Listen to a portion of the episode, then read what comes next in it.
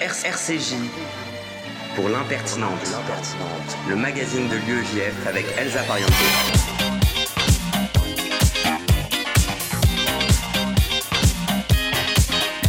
Bonjour à tous et bienvenue dans l'impertinente, l'émission de l'UEJF sur RCJ 94.8 que vous pourrez retrouver sur l'application et même en podcast sur Spotify.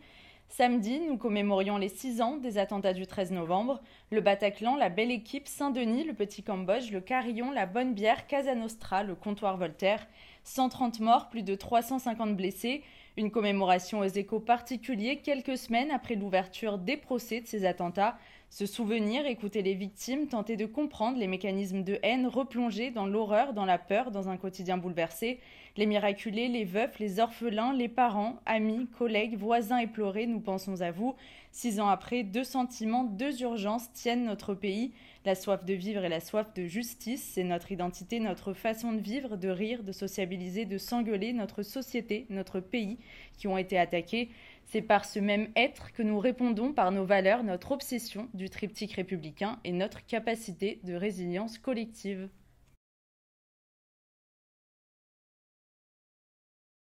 Au sommaire ce midi, nous consacrerons la première partie de cette émission au programme Coexiste. Ainsi, nous retrouverons dans quelques secondes notre invitée Joëlle Bordet, psychosociologue et co-conceptrice du programme. Ruth Assedou nous parlera dans la foulée de son engagement en tant que médiatrice. J'aurai ensuite le plaisir de recevoir Samuel Lejoyeux, président élu de l'UEJF, pour nous parler de sa vision de Coexiste et des orientations de son mandat. Ce sera alors au tour de Youssef Murciano de nous faire un reportage sur l'hommage rendu par l'UEJF aux victimes des attentats du 13 novembre. Levana Ideri nous racontera quant à elle le procès Mireille Knoll vécu de l'intérieur. Et on retrouvera enfin Noam Meguira pour une note pop culture avant de se quitter. L'impertinente sur RCJ, c'est parti pour une heure.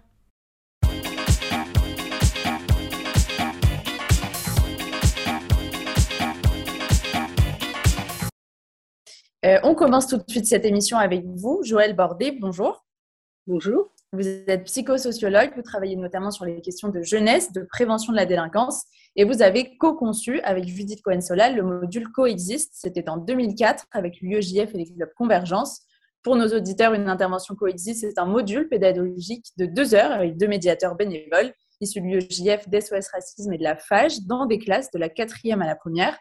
Euh, en 2004, Joël Bordet, quel était le besoin et en quoi cette innovation coexiste y répondait Écoutez, c'est une initiative intéressante euh, en 2004 parce que je pense qu'à l'époque, euh, se poser la question des stéréotypes en lien avec la façon dont les personnes, de façon plus large, mais en particulier aussi les adolescents, pouvaient se définir dans un processus identitaire dans une façon même de s'affirmer, de dire qui ils sont. Je pense que cette approche-là, euh, elle était peu traitée en France. Euh, on était beaucoup aussi sur les questions citoyennes, mais d'une autre façon. Et puis on était beaucoup aussi sur les, forcément sur les questions d'inégalité sociale, de, risque effectivement de sortie d'une socialisation normative. Mais euh, je pense que cette question n'était pas posée tout à fait de la même façon que ce qu'a proposé effectivement coexiste, euh, en particulier donc Judith Cohen-Solal. Et c'est vrai qu'à l'époque, moi, je travaillais beaucoup déjà sur les politiques euh, pour la jeunesse et beaucoup à écouter les jeunes des quartiers populaires. Et j'ai trouvé que l'initiative était intéressante. Mais ce qui m'a surtout intéressé, c'est qu'elle était portée par des gens qui n'étaient pas du tout dans les quartiers populaires en réel. Parce que euh, les clubs convergence ont jamais, se sont jamais vraiment beaucoup développés et en plus n'avaient pas non plus une grande assise dans les quartiers populaires et l'UEJF, c'est pas son assise principale. Donc euh, moi, ce qui m'intéressait, c'était surtout que des jeunes euh, militants d'associations euh, puissent s'intéresser à une question de rencontre avec les jeunes des quartiers populaires en fait. Et sur quoi se fonde la pédagogie de coexiste alors là, il faudrait aussi faire parler Judith Cohen-Solal, parce que je veux dire, on est deux à avoir pensé cette question. je pense que moi, en tant que psychosociologue et aussi spécialiste de l'adolescence, je pense que la pédagogie de coexiste, elle se fonde sur le fait d'écouter quelque chose des jeunes en construction. C'est-à-dire que c'est quand même une pédagogie qui s'adresse à des jeunes en construction et à des élèves parce que euh, Coexiste intervient prioritairement dans le système, dans l'école, Et c'est très différent d'intervenir dans un club de sport, un service jeunesse. Donc, on est bien dans une structure qui transmet du savoir. Et là, c'est l'opportunité, à partir d'une pédagogie active et d'une pédagogie qui met en mouvement, euh, j'allais dire librement, les associations des jeunes, euh, bien que très cadrée hein, dans une pédagogie définie par des mots, euh, c'était l'occasion aussi d'être complémentaire avec ce qu'ils peuvent entendre à l'école euh, parce qu'on ne peut pas faire la même chose quand on est un enseignant dans une classe. Donc, euh, je pense que ce côté-là, c'est-à-dire l'intérêt de s'adresser à des adolescents dans la complémentarité avec la question scolaire, j'ai trouvé ça très important. L'autre chose en termes d'appui, c'est de s'appuyer sur le fait que les stéréotypes, on en a tous, et il ne s'agit pas de moraliser les stéréotypes en disant c'est bien, c'est mal qu'on ait des stéréotypes. La question, c'est comment on prend conscience qu'on a tous des stéréotypes et qu'en fait, les stéréotypes sur lesquels on travaille sont assez communs à toute la population. Euh, moi, je l'ai fait maintenant avec des, gens très différents. Et derrière, euh, par rapport aux mots noirs, euh, juifs, hommes, femmes, on a quand même souvent les mêmes associations, c'est-à-dire des associations, les mêmes associations stéréotypiques et que le, stéréotype, il vient dire quelque chose souvent d'une simplification ou d'un trait outrancier qui va faire effet de vérité. Et je pense que euh, c'est assez normal que des adolescents en construction, euh, j'allais dire, euh, essayent de tester le monde à travers des stéréotypes. Parce qu'en fin de compte, c'est aussi comme ça que on prend connaissance du monde et qu'on s'y affirme. La question, c'est que si on le prend comme une vérité et qu'on ne le travaille pas euh, là, ça peut devenir euh, d'abord très violent, et puis, euh, en fait, faire avoir un effet de rejet des autres. Donc, prendre conscience des stéréotypes, c'est aussi se dire bon, bah, ce que je pense, c'est peut-être pas toujours vrai, puis c'est peut-être pas formidable, mais je peux l'analyser, je peux y réfléchir. Hein. quand on dit bah oui, les Noirs, c'est normal, ils dansent. là, si on commence à se situer dans l'exotisme colonial, si on commence à regarder ce qu'on a pu, euh, j'allais dire, retenir euh, des, des, gens d'Afrique noire euh, comme première vision. Et puis quand même, quand on connaît bien, j'allais dire, et l'Afrique noire et les gens qui y vivent, on voit bien qu'ils dansent pas tous les jours et que de fait, la vie, c'est tout à fait autre chose que d'être danseur tous les jours. Hein. Donc, c'est ce qu'on cherche à travailler avec ces jeunes, c'est à complexifier et à pouvoir interroger sans s'auto-condamner, parce qu'en fait, compte, ça ne sert à rien, mais plutôt euh, avec un humour qui fait que, oui, attends, euh, non, c'est pas très chouette de penser ça, mais on peut essayer de comprendre pourquoi c'est ça qui nous vient comme association. Et donc, faire ce qu'on appelle euh, une forme de déconstruction, mais pour comprendre, en fait, par quoi viennent effectivement ces associations. Et ce qui est toujours assez surprenant, c'est vrai, c'est qu'elles sont partagées culturellement, en fait, à travers les classes sociales et alors, certainement que d'un pays à l'autre, on n'a pas les mêmes euh, stéréotypes. Par contre, le processus du stéréotype, il est commun à, tous les mécanismes de construction et en même temps de défense par rapport à l'autre. La formation euh, des médiateurs dans ce cadre-là, est également euh, importante dans ce programme. Euh, est-ce qu'elle a évolué au fil des années en fonction des problématiques qui pourraient être traversées euh, par la société française. Alors, ce qui est assez intéressant, oui, il y a des choses qui se sont précisées, il y a des choses qui ont un peu évolué, mais on pourrait dire que le cadre pédagogique tel qu'il a été défini initialement, c'est-à-dire de favoriser cette association par rapport à des, des termes qui peuvent vraiment représenter, être à la, comment dire, facilement habités par des stéréotypes, ça, c'est resté. C'est-à-dire ce travail dont je parlais tout de suite, cette attention de travail, c'est la même. Mais ce qui est très intéressant dans cette pédagogie, c'est que selon ce qui se passe en France et ailleurs, mais beaucoup en France, ben, en fait, euh, les, mots qui sont travaillés, la façon dont ils sont travaillés, les associations qui sont en jeu, ne sont pas exactement les mêmes. Euh, vraiment en fonction du processus historique. On a eu, par exemple, un moment important sur le rapport de, entre hommes et femmes au moment de l'émergence de MeToo. D'ailleurs, ça continue pas mal. On a eu aussi, bien sûr, un travail important sur euh, la question euh, musulman, euh, arabe, avec les attentats et tout leur traitement et tout ce qu'ils ont pu suggérer.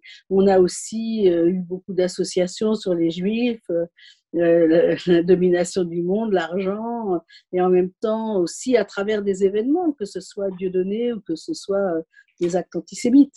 Donc il y, a un lien, c'est une pédagogie qui est intéressante parce qu'elle permet d'associer aussi, euh, j'allais dire, à, à, des processus pourquoi.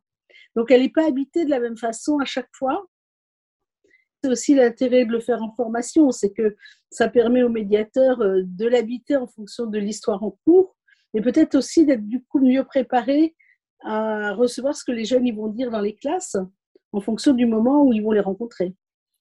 Cette déconstruction des préjugés racistes et antisémites au sein de l'école, comme vous l'avez rappelé, est-ce que c'est une façon d'agir sur l'avenir de notre capacité à faire société? On espère. Alors, bon, moi, je pense que les pédagogies, c'est toujours très, très bien, et puis c'est très important parce qu'on ne sait pas surtout à l'échelle de ceux qui les vivent, quelle place ça va avoir dans leur vie, ni, comment ça va pouvoir se développer. Donc, euh, bien sûr, maintenant, je ne me fais pas l'illusion que les pédagogies dans des classes vont transformer toute la violence d'une société, son système juridique, la façon dont s'adresse aux jeunes tous les jours. C'est-à-dire que, bien sûr qu'il faut le faire, bien sûr que c'est bien, bien sûr que, en plus, ça permet des rencontres entre classes sociales qui ne se rencontreraient pas. Moi, je pense que c'est aussi l'occasion pour des jeunes de l'UEJF d'aller rencontrer des milieux sociaux, pas seulement d'ailleurs des banlieues urbaines, mais aussi euh, des fois ce qui les ont souvent surpris, c'est les provinces françaises en fin de compte. C'est peut-être ça qu'ils connaissaient le moins, c'est les milieux ruraux français. Et donc je pense que de ce point de vue-là, c'est très important. Et je pense que pour les jeunes euh, dans les écoles euh, qui ont la chance de recevoir des jeunes qui eux-mêmes s'identifient à, ce, à cette lutte contre le racisme et l'antisémitisme, et qui s'identifient aussi à des associations, et quand même des associations euh, très définies dans leur, dans leur définition et dans leur identité, que ce soit racisme ou l'UEJF ou la FAGE.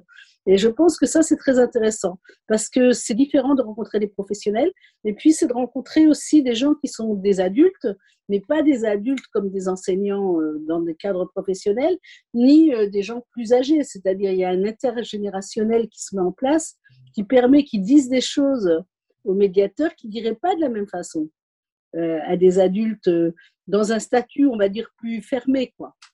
Donc ça, ça c'est très intéressant. Et ça, ça se renouvelle euh, sans cesse, en fait. Merci beaucoup d'avoir été avec nous, Joël Bordet. Ben, merci à vous de m'avoir interviewé. Euh, non, j'espère seulement que, et j'espère, mais je, je, suis sûre que ce programme va se continuer et, et que vraiment, c'est cette plasticité de saisir les événements qui lui donne en fait cette, euh, cette pertinence à pouvoir continuer. Et c'est assez rare d'un programme pédagogique. Donc, euh, c'est aussi ce qui fait mon investissement. Et moi, je suis très contente pour ça de participer à Coexiste depuis ces années. Voilà. Ben, je vous remercie de l'interview.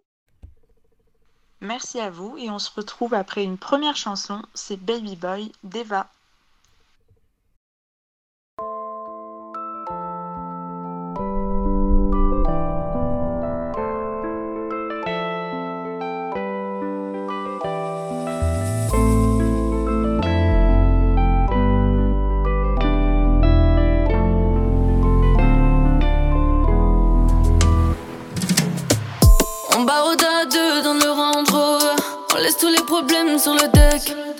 Tu veux me vendre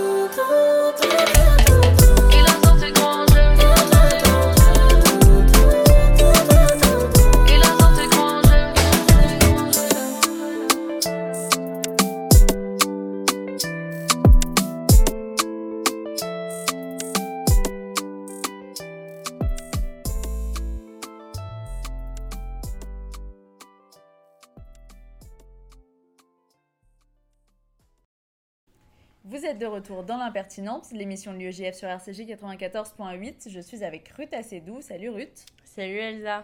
On peut le dire tu es une médiatrice très très assidue de Coexiste. Est-ce que tu sais à combien d'interventions tu en es en combien de temps?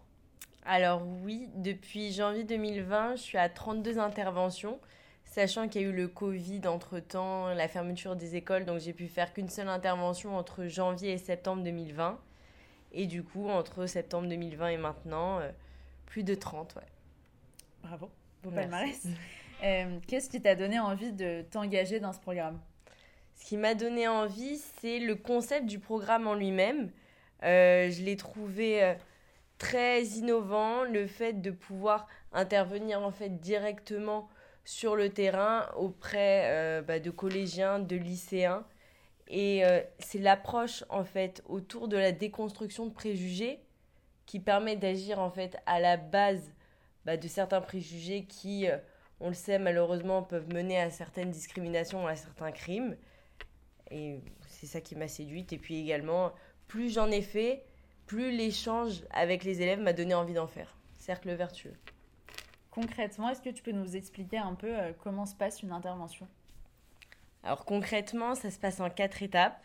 La première euh, consiste à distribuer une feuille aux élèves sur lesquelles il y a 10 mots qui sont marqués. Ces mots représentent des personnes. Donc ça va être français, juif, femme, homme, musulman. Donc euh, il y a beaucoup de choses qui y passent. Et donc il faut dans un premier temps écrire tout ce qui passe par la tête quand on lit les mots. Donc ça consiste à faire des associations d'idées qui vont la plupart du temps se trouver être des préjugés. Euh, donc il faut savoir que c'est anonyme, etc. Donc on leur demande vraiment de se lâcher aux élèves. Ensuite on les met en groupe où euh, chacun va dire les mots qu'il a écrits. Il va y avoir une personne qui va rapporter tous ces mots-là et ça va être l'occasion entre eux euh, d'en- d'en discuter. On va voir des débats naître, etc. Et nous, médiateurs, on va passer dans les groupes pour animer ce débat-là, en fait. On va vraiment être porté sur les élèves, ça va être eux qui vont faire évoluer les choses en discutant entre eux. Ensuite, troisième étape, on leur passe une grande feuille, une grande feuille pardon, sur laquelle ils dessinent leurs mots, parce que le dessin va permettre de mettre en évidence certaines choses qui n'auraient qui auraient pas forcément été mises en évidence à l'écrit. Et dernière étape, qui dure à peu près 40 minutes, euh, le groupe monte ses dessins devant la classe et on discute des notions qui ont été abordées. On va faire euh, un petit jeu en passant euh, par pas mal de préjugés qu'on peut entendre dans la société. Je pense que tu as entendu éventuellement en classe. Donc, entendu, pas entendu en intervention. Les femmes doivent rester à la maison. Entendu, Les juifs sont riches. entendu, Les arabes sont des terroristes. évidemment, Les noirs courent vite. entendu aussi, Les français sont blancs. classique Et un dernier, les hommes sont forts. également. Je pense que euh, c'est assez révélateur de, de l'idée qu'on peut se faire de, de préjugés associés à toutes ces catégories euh, de femmes, d'hommes, euh, d'origine, de religion. Euh, je pense que ça a mené aussi à des récits de- d'histoires, de, débats. Est-ce que euh, au cours de ces interventions, il y a un moment qui t'a euh, particulièrement perturbé ou touché? Mis à part la crise d'épilepsie que j'ai eue en pleine, en, fin d'intervention, ce qui m'a particulièrement touchée, ça va être deux choses. La première, c'est quand j'étais à Dunkerque et quand là, j'ai vu qu'ils savaient même pas ce que c'était qu'un juif. Donc on m'a posé la question concrètement, c'est quoi un juif? Et donc là, c'était même plus déconstruire le préjugé, c'était construire qu'est-ce qu'un juif? Et deuxième chose, c'était à Lyon, lorsque j'étais en SECPA. Déjà, j'ai déconstruit moi-même mes préjugés sur les SECPA. parce que oui, hein, tout le monde en a, c'est aussi le but du programme de se rendre compte que tout le monde en a. Et, euh, et en fait, c'est un élève qui, euh, qui m'a raconté lui-même son un échange qu'il a eu avec une dame dans le bus, euh, femme raciste, qu'il a insulté vis-à-vis de sa couleur de peau. Et donc, on voit que c'est l'occasion pour ces élèves-là de se livrer et, et, de, et de pouvoir échanger avec des personnes aussi. Sur des discriminations qui Tout à fait. vécues au quotidien. Euh, ça symbolise quoi pour toi de participer à Coexist en tant euh, qu'étudiante juive de France? Bah, Ça peut être une des façons euh, de, si je puis dire, combattre l'antisémitisme, dans le sens où bah, certaines formes d'antisémitisme naissent de, des préjugés autour des juifs. Bah, par exemple, autour de la richesse. On, on, était en plein procès autour de l'assassinat de Mireille Knoy. C'était un des, un des motifs, il a Halimi. Donc, euh, c'est très important pour moi. Et puis, au-delà de ça, euh, je me considère également comme militante antiraciste. Et donc, c'est euh, combattre tous les préjugés racistes également. Et même en tant que femme, sur les femmes, c'est également un sujet qui, qui on retrouve énormément dans les écoles. Franchement, sur la trentaine d'interventions que j'ai faites, on passe beaucoup, beaucoup de temps autour de la place de la femme, de sa place par rapport à l'homme. Donc c'est important pour moi également. Merci beaucoup Ruth d'avoir partagé euh, cette expérience avec nous. Je t'en prie Elsa, à bientôt.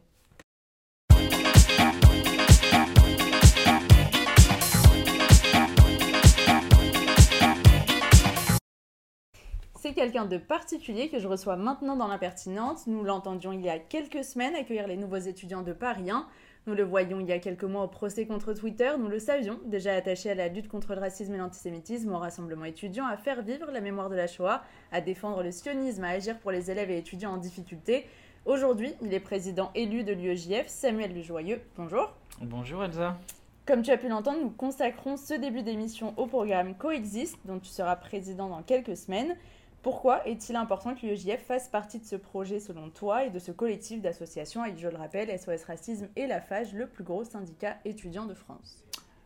Eh ben, Coexiste, euh, je pense que c'est vraiment un des, programmes essentiels euh, à l'UEJF. Parce que moi, je crois que à l'UEJF, euh, l'important, le propre de ce qu'on fait, c'est que on ne fait pas que parler, on est également sur le terrain. et vraiment, Coexiste, moi, c'est les souvenirs que j'en ai depuis que je suis euh, médiateur euh, depuis quelques années, c'est vraiment l'idée qu'on va non pas attaquer les préjugés, lutter contre les préjugés comme ça en théorie, mais vraiment on va sur le terrain, dans les classes. Et pour ça, on forme chaque année des dizaines de médiateurs qui sont des militants des trois associations partenaires et qui vont vraiment sur le terrain agir concrètement sur le réel. Voilà, agir pour changer le réel. C'est vraiment, je crois, le propre euh, de ce qu'on peut faire et de ce qui est extraordinaire à l'UEJF. Et quels sont les objectifs euh, de développement pour le programme? Euh, Ils sont évidemment très ambitieux, ces, ces, objectifs. ça fait voilà, plusieurs années maintenant qu'il y a enfin, une, une, dynamique qui est extrêmement impressionnante à Coexiste. L'idée, concrètement, si on doit donner les chiffres, c'est euh, de faire donc 300 interventions euh, par an dans 18 académies et de former voilà, environ 60 médiateurs. Dans un environnement, on peut parler de segmentation, de la lutte contre les discriminations, qu'incarne Coexiste pour toi? Bah, Coexiste, c'est vraiment l'alliance de trois organisations qui défendent une même vision de cet antiracisme euh, universaliste. Euh, où euh, on n'a pas besoin évidemment d'être noir pour expliquer, déconstruire des préjugés contre les noirs juifs, pour déconstruire des préjugés contre les juifs, etc. C'est des médiateurs qui ont des parcours, des expériences de vie qui sont extrêmement différentes. C'est aussi une partie extrêmement enrichissante de Coexist, c'est qu'on milite main dans la main entre voilà un étudiant juif avec euh, un militant euh, de SOS Racisme, un militant de la FAGE. on n'a pas euh, les mêmes formations, on n'a pas les mêmes parcours. Et pourtant, on va se retrouver pour ensemble avoir une même cause, une même action contre les préjugés. Je le redis, tu es président élu de l'UEJF, tu entreras en fonction début décembre, prenant la suite de quelqu'un qu'on connaît bien ici, Noémie Madar. Quelles sont tes priorités pour ce début de mandat et tes projets pour l'UEJF pour les deux années à venir? Alors j'espère que tu as trois heures devant toi pour que je te décrive tout en détail. Euh, non, euh, euh, en, bref, je crois qu'on est dans une période qui est particulière. c'est évidemment un honneur et un privilège pour moi d'avoir été élu président de l'UEJF. cette rentrée universitaire, ça fait longtemps qu'on n'avait pas eu une rentrée universitaire entre guillemets normale. Elle arrive après tout un moment où bah, ça a été compliqué évidemment de se rassembler, mais, mais au-delà de ça, il y a eu en ligne notamment une haine euh, qui s'est développée, qui était extrêmement euh, importante, notamment, euh, on s'en souvient, au moment de la, du, du conflit entre Israël et le Hamas, il y a eu une, une flambée des messages de haine antisémites.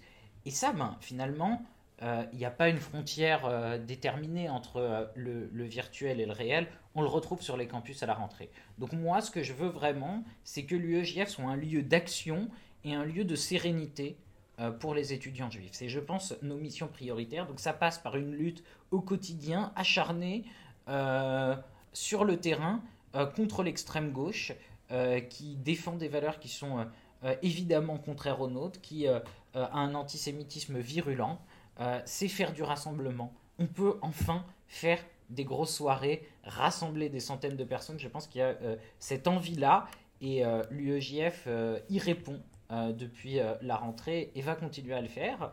Euh, et enfin, on a une période qui s'ouvre qui va être extrêmement riche, inquiétante aussi, qui est celle des élections présidentielles, avec une extrême droite qui est plus haute que jamais dans les sondages. Et évidemment, l'UEJF sera là pour lutter contre cette extrême droite, contre ces idées xénophobes, quelle que soit la personne qui les porte et, quelle que soit sa confession. Tu en as parlé un peu, les attaques euh, antisémites viennent de nombreux fronts, extrême gauche, extrême droite. Quels outils et quelles paroles françaises et juives pour les combattre? Euh, Françaises et juives, euh, et républicaines, je rajouterais presque, c'est extrêmement important. les outils, vraiment, ce à quoi je crois, ça fait plusieurs fois que j'utilise ce mot, mais c'est un mot qui est extrêmement important pour moi, euh, c'est le terrain. Je ne veux pas que le terrain des universités soit laissé à l'extrême gauche. Parce que le problème de l'antisémitisme d'extrême gauche, il vient évidemment en premier lieu de ces organisations euh, de solidaires, du point levé, de l'alternative, euh, de l'UNEF, qui a aujourd'hui, on le sait, une pente anti-républicaine qui est consommée. ces organisations-là, elles ont un poids, évidemment, elles ont une présence, mais surtout, elles n'ont pas de, bien souvent malheureusement, de réelle opposition euh, sur le terrain. Et, on l'a vu, voilà, j'ai mené notamment, euh, euh, et l'UEJF a mené avec son syndicat, la FEDER, des élections universitaires à Paris 1, Tolbia qui est un des bastions de l'extrême gauche, et la FEDER était la seule liste qui défendait une parole républicaine, universaliste, et qui assumait d'aller frontalement attaquer l'extrême gauche. Je crois qu'il ne faut pas avoir peur de l'extrême gauche, il ne faut pas se cacher, euh, euh, il faut faire en sorte en tout cas que les étudiants juifs n'aient pas euh, à se cacher face à une extrême gauche qui les renvoie tout le temps à Israël, à leur opinion sur Israël et qui crache leur haine à cause de cela. et il faut, voilà, aller au combat, c'est ce que je veux, aller au combat sur le terrain.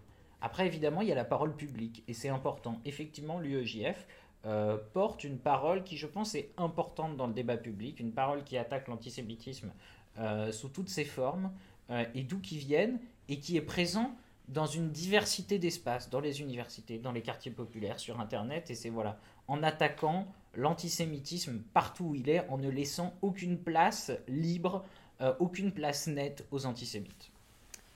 Quelle place comptes-tu accorder au social pendant ton mandat?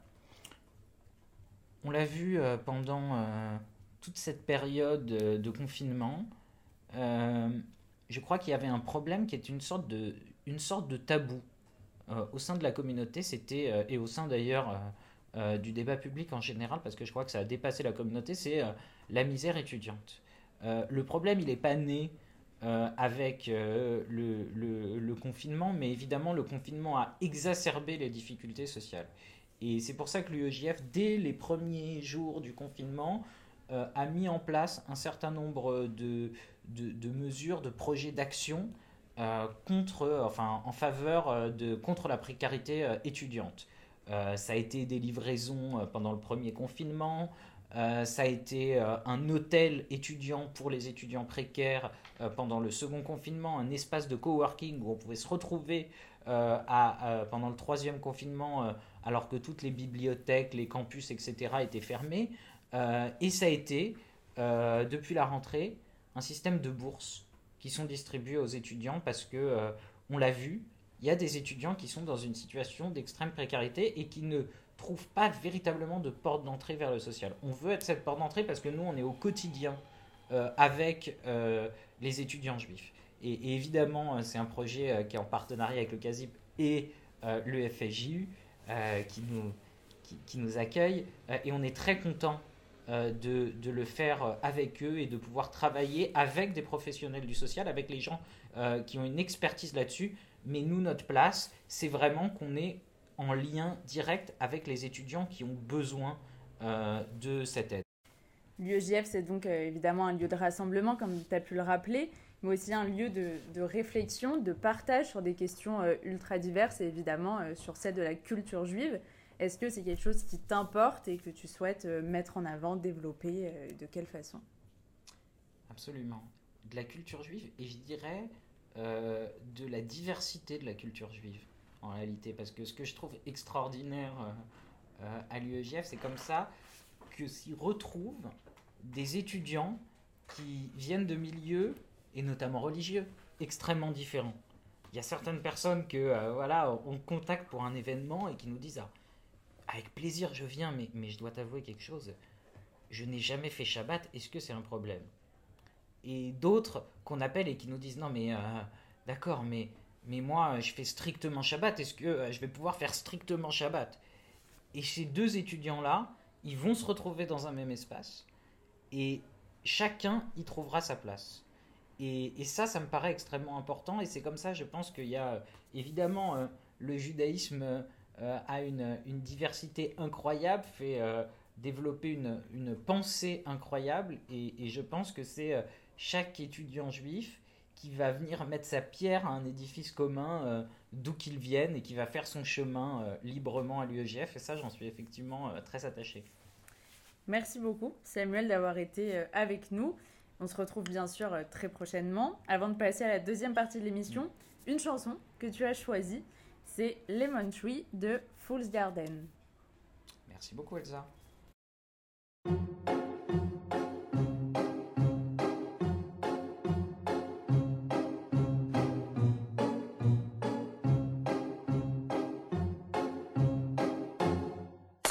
I'm sitting here in the boring room. It's just another rainy Sunday afternoon. I'm wasting my time, I got nothing to do.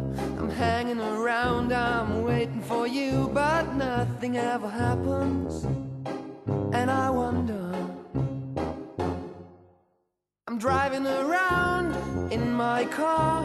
I'm driving too fast, I'm driving too far. I'd like to change my point of view. I feel so lonely, I'm waiting for you, but nothing ever happens. And I wonder. I wonder how, I wonder why. Yesterday you told me about the blue, blue sky and all that I can see is just a yellow lemon tree. Turning my head up and down. I'm turning, turning, turning, turning, turning around. And all that I can see is just another lemon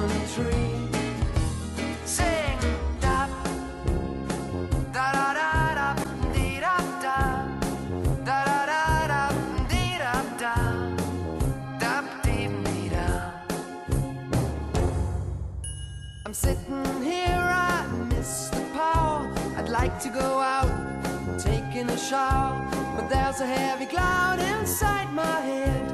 I feel so tired, put myself into bed. Well, nothing ever happens, and I wonder. Isolation is not good for me. Isolation. I don't want to sit on a lemon tree. I'm stepping around in the desert of joy. Maybe anyhow I'll get another toy and everything will happen. And you wonder. I wonder how, I wonder why. Yesterday you told me about the blue, blue sky, and all that I can see is just another lemon tree.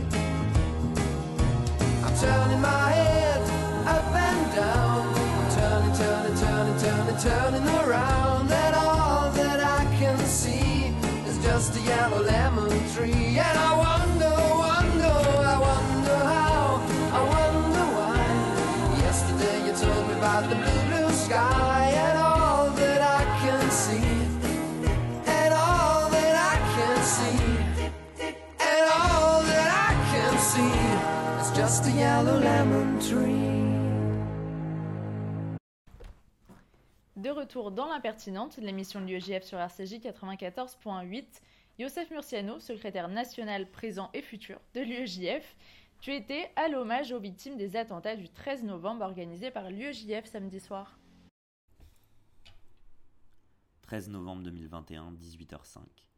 Shabbat n'est sorti que depuis une minute. Et déjà mon téléphone sonne. Des dizaines de militants de l'UEJF se contactent, s'appellent, se WhatsApp et se consultent. En ce jour de commémoration, il n'est pas question d'oublier les 130 Parisiens décédés six ans plus tôt. Un hommage s'impose. À 21h devant le Bataclan, une vingtaine d'entre nous se recueillent. Une gerbe de fleurs est déposée. Sous le crachin parisien, les militants commencent. Chacun lira un bout de témoignage, un bout de vie brisée.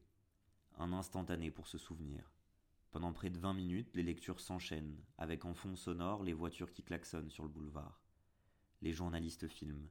Les passants s'arrêtent. Un inconnu nous rejoint en pleurs. Tous, nous nous souvenons. Nous nous souvenons de ce vendredi soir sanglant, des victimes. En chœur, une fois les témoignages terminés, une phrase est répétée, plusieurs fois, presque entonnée. Vous n'aurez pas ma haine. Vous n'aurez pas ma haine. Vous n'aurez pas ma haine.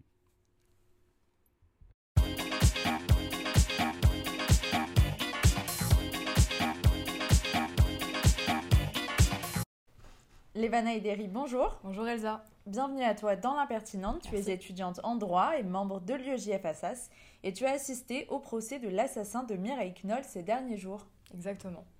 C'est un grand jour pour la justice française. Elle a été sévère, mais elle a été juste. Ce sont par ces mots que maître Gilles-William Goldanel, avocat des parties civiles, s'est adressé à la presse en sortant tout juste de la salle d'audience mercredi 10 novembre. La cour d'assises de Paris a annoncé après 10 heures de délibération ses condamnations. C'est en intervenant le 23 mars 2018 dans un HLM du 11e arrondissement de Paris pour un départ de feu que les pompiers avaient découvert le corps sans vie de Mireille Knoll, 85 ans, allongé dans son lit médicalisé, frappé de 11 coups de couteau et partiellement carbonisé. Le meurtre avait soulevé une vague d'émotions à travers tout le pays, avec par exemple l'organisation de la Marche Blanche du 28 mars 2018 en sa mémoire. Et de combien a donc euh, écopé Yacine Mioub, le principal accusé de cette affaire? Yacine Mioub, 32 ans, est reconnu comme l'unique auteur du meurtre de Mireille Knoll. Il a été condamné mercredi 10 novembre après 15 jours d'audience et 3 ans et demi d'enquête à la réclusion criminelle à perpétuité, assortie d'une période de sûreté de 22 ans pour ce meurtre du 23 mars 2018. C'est la peine la plus haute que l'on puisse accorder sur le plan judiciaire en matière de crime. En effet, Mireille Knoll, qualifiée de grand-mère de substitution par Yacine Mioub, était une femme joyeuse, épicurienne, à la fois innocente et fragile, selon les dires de son petit-fils Alexandre Knoll, témoignant non sans émotion à la barre. Il s'agit d'un crime crapuleux, particulièrement sauvage, selon les mots de l'avocat général Jean-Christophe Muller, des mots qui ont fait sens pour diriger la décision du jury populaire. Puisque Yacine n'était pas seul au moment des faits, quid de la condamnation de son complice? En effet, Elsa, Yacine avait invité chez Knoll un certain Alex Carin-Bacchus, qu'il avait rencontré en prison pour, je cite, un plan de thune. Alex pensait que c'était un plan pour trouver du taf, a-t-il assuré au président. Je suis un voleur, pas un tueur, renchérit-il dans le box des accusés. Carimbacus, le co-accusé, a été acquitté pour le meurtre de Mireille Knoll, reconnu comme non responsable de ce dernier, mais a été condamné à une peine de 15 ans de réclusion assortie d'une peine de sûreté de deux tiers pour le vol aggravé de la victime post-mortem. Quel a été l'enjeu majeur de ce procès? Mireille Knoll a été tuée parce que juive, avait clamé le président Emmanuel Macron. Une indignation partagée notamment aux États-Unis et en Israël face au sort de cette femme qui avait fui Paris en 1942 pour échapper à la rafle du Veldiv. Un des enjeux principaux a été sans doute de reconnaître le caractère antisémite du meurtre et du vol, à la satisfaction des avocats de la famille de Mireille. La Cour a été convaincue, outre son caractère crapuleux, que le crime a été commis avec la motivation de la haine contre les juifs. La croyance de Mioub que des richesses étaient cachées dans l'appartement de Mireille Knoll, d'apparence très modeste, a aggravé son cas. De plus, les inscriptions Les frères Kouachi ne sont pas morts pour rien et R.I.P. Koulibaly sur les murs de sa cellule à Fleury-Mérogis ont révélé sa sympathie très mal placée à l'égard de terroristes islamistes. L'enquête avait permis de qualifier le meurtre d'antisémite, chose que le parquet a confirmé plus tard en retenant la circonstance aggravante du meurtre. Alex Karambracus, ayant assisté au dernier coup de couteau, affirmait que les coups ont été portés par Mioub après une dispute avec Mireille Knoll, où il reprochait aux Juifs d'avoir des moyens financiers et une bonne situation. Il aurait crié Tu vas me le payer, suivi de Allah Akbar, en portant le coup fatal à la victime. Ces éléments ont permis de retenir le caractère, le caractère antisémite du meurtre. Comment ont réagi les avocats de la famille Knoll euh, durant le procès? C'est la rencontre entre l'horreur et la lâcheté, rapporte l'avocat des fils de Mireille Knoll, maître Sébastien Journet, en écoutant les déclarations des deux accusés faites à la cour. En effet, lors du procès, les deux accusés qui se sont connus en prison n'ont cessé de nier le meurtre, s'accusant l'un l'autre. Le président de la cour, M. Frank Zientara, a mentionné l'expression d'accusation en miroir, une métaphore qui illustre bien que chacun des accusés s'est renvoyé tous deux la responsabilité du crime. In fine, la mère de Mioub, Madame Zulika Kelaf, écope de trois ans d'emprisonnement, dont deux ans avec sursis pour destruction de preuves, pour avoir fait disparaître une bouteille de Porto, jeté les objets volés et nettoyé l'arme du crime. La Cour a prévu un aménagement de la peine de détention d'un an à domicile sous bracelet électronique compte tenu du casier judiciaire vierge de l'accusé. Dans quelle mesure peut-on euh, comparer cette affaire avec celle de Sarah Halimi? Dans l'affaire Knoll, le dossier est très bien ficelé sur le plan matériel. Les deux juges d'instruction ont très bien travaillé sur cette affaire, selon Maître Goldanel, qui souligne que c'est l'anti-affaire Sarah Limi. Dans cette affaire, une sexagénaire juive massacrée et défenestrée sauvagement de son balcon parce que juive, le meurtrier a été reconnu irresponsable pénalement. L'expertise psychiatrique a conclu à l'abolition de son discernement au moment du meurtre, juste avant lequel il avait consommé du cannabis. Un joint, thérolax, dix joints, thérolaxé. Ce qui a été à l'origine d'un véritable scandale sociétal. Dans cette affaire Knoll, les jurés, à contrario, ont assez vite cerné les enjeux, dont le caractère antisémite du meurtre. D'une certaine manière, Mireille Knoll avait été la grand-mère de tous les Français, pas seulement des Français juifs, rapporte l'avocat de la famille. Les fils de Madame Knoll, Alan et Daniel, se disent soulagés et vont pouvoir enfin faire leur deuil. Mireille, nous ne t'oublierons pas. Merci beaucoup, Lévana. Merci. Et on se retrouve pour la dernière partie de l'émission après Bomba d'Adag Nahash.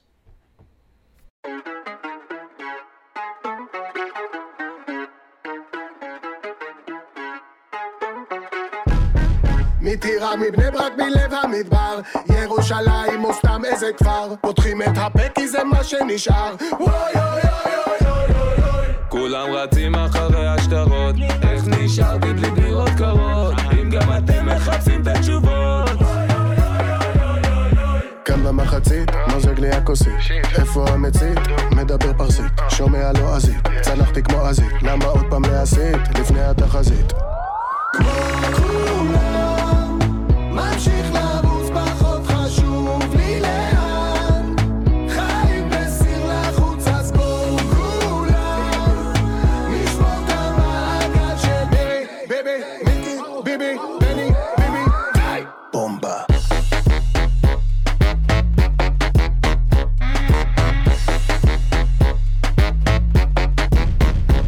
מקריית אונו ועד נתיבות מפרדס חנה ועד מעלות עכשיו כולם מתבקשים לענות.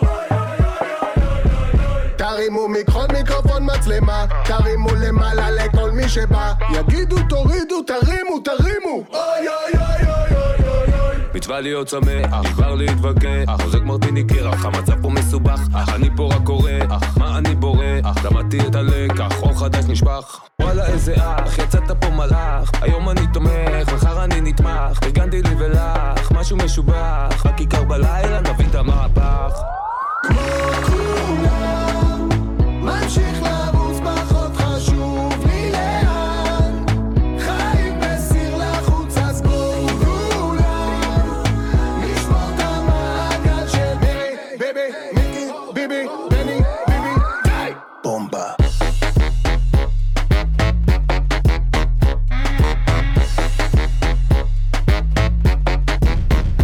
אותם תירוצים אותו ראש ממשלה. אותן חשדות לי דבר עבירה. אולי כבר תאמר מה בדבר עבירה. אולי כבר תחזיר אותו בחזרה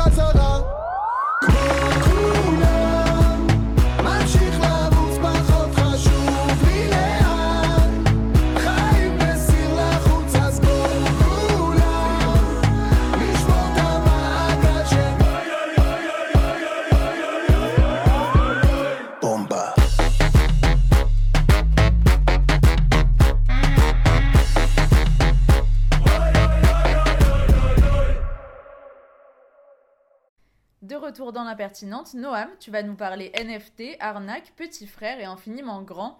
Je savais pas que tu parlais plus de culture en fait dans l'émission. Bonsoir Elsa, bonsoir les Rey. Toujours suspicieuse que je l'embrouille la trône pas. T'inquiète pas Elsa, tout ça c'est de la culture. Ça fait longtemps en plus que vous m'aviez manqué tous. Enfin tous sauf... T'as fait un truc à tes cheveux, non? Euh, non, pas spécialement, mais euh, merci pour le compliment, je suppose. Flatter la patronne pour être plus dans l'émission, check. Mais je sais pas, il y a un truc qui a changé, non? Il y a un président de l'UEJF qui a été élu à Skip, mais euh, sinon je vois pas. hein. Ah voilà l'extraordinaire Samuel le Joyeux, flatter le grand patron élu, check. C'est bon? T'as plus personne à flatter? On peut y aller? On peut y aller Elsa, allez on est pas, on commence en musique, une fois n'est pas coutume, avec Booba, Booba, donc le duc qui a lancé son dernier clip sous forme de 25 000 NFT. NFT Les NFT, ce sont les non-fungible tokens, euh, accent anglais à couper au couteau, des jetons non fungibles, ce sont des jetons virtuels qui permettent d'acheter des œuvres euh, le plus souvent culturelles. En fait, vous achetez tout simplement euh, la possession de l'original, de la copie de l'œuvre sur Internet. Euh, voilà. En plus, bah, les acheteurs ont eu le droit à une carte exclusive du Duc, un accès en avant-première au, au clip et bien sûr d'autres avantages. On ne va pas rentrer dans le détail, mais cette opération juteuse a permis à Booba d'empocher plus de 600 000 euros en quelques heures sous forme de crypto-monnaie Ethereum. On risque de voir de plus en plus ces formes de transactions pour des œuvres numérisées, replaçant la culture sous forme tangible, plus ou moins, plutôt que sous forme de streaming. Culture et business, euh, c'est un peu ton nouveau mot d'ordre, j'ai l'impression. Ah, tu ne crois pas si bien dire, Elsa, je suis démasqué.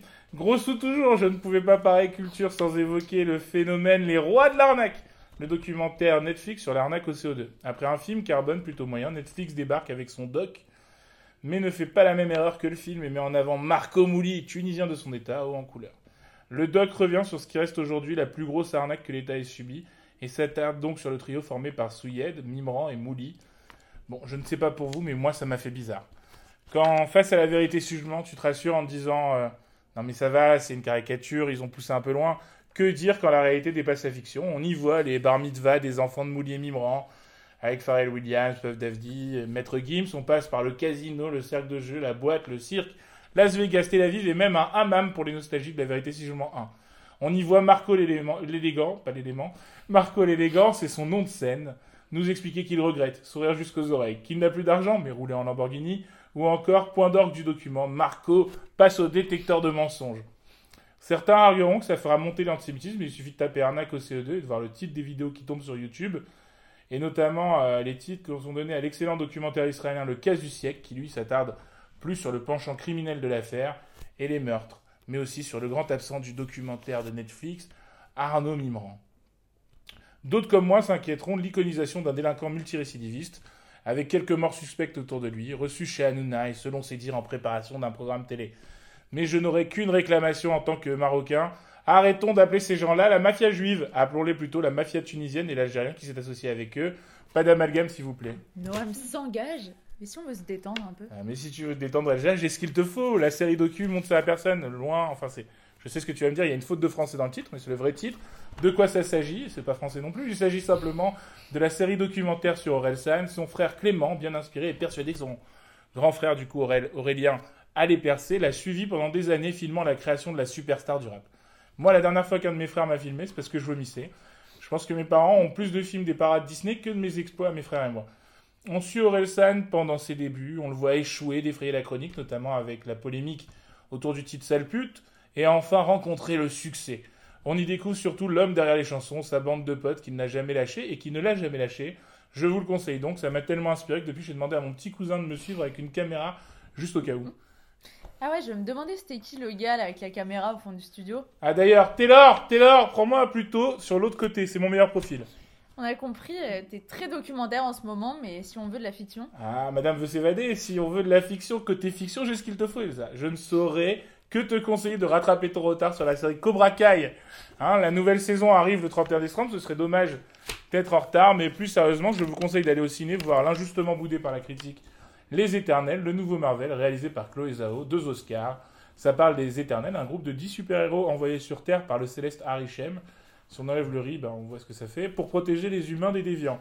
On filme pour une fois des décors réels, c'est grave, parce que d'habitude c'est toujours sur fond vert chez Marvel, et on y voit la gestion de l'infiniment grand, le céleste Arishem étant un être aussi grand qu'une galaxie et que l'univers lui-même. Le film n'est pas exemple de tout défaut, mais surtout certaines longueurs, mais on est sur du bon film de super-héros. Et si vous avez encore le time après tous ces documentaires, Marco Mouli, TPMP, etc., vous pouvez aller voir, et je vous le conseille fortement, Aline, de et avec Valérie Lemercier. Le film fait office de biopic non officiel, drôle et touchant. Et, ju- et juste, on est transporté dans le tourbillon de la vie de Céline, euh, Aline. Bonus, on a même le droit aux chansons de Céline, la vraie, en BO, et rien que pour ça, il faut foncer au ciné.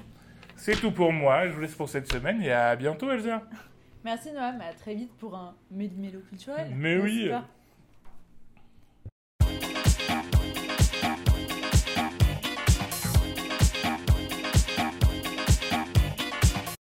L'impertinente sur RCJ 94.8, c'est maintenant l'heure de se quitter. C'était un vrai plaisir de partager cette émission avec vous. Un grand merci à tous, invités chroniqueurs, et merci à Yosef cette fois pour la réalisation de cette émission. On se retrouve dans deux semaines, le 29 novembre à la même heure. D'ici là, portez-vous bien et retrouvez la suite des programmes d'RCJ à partir de 23h.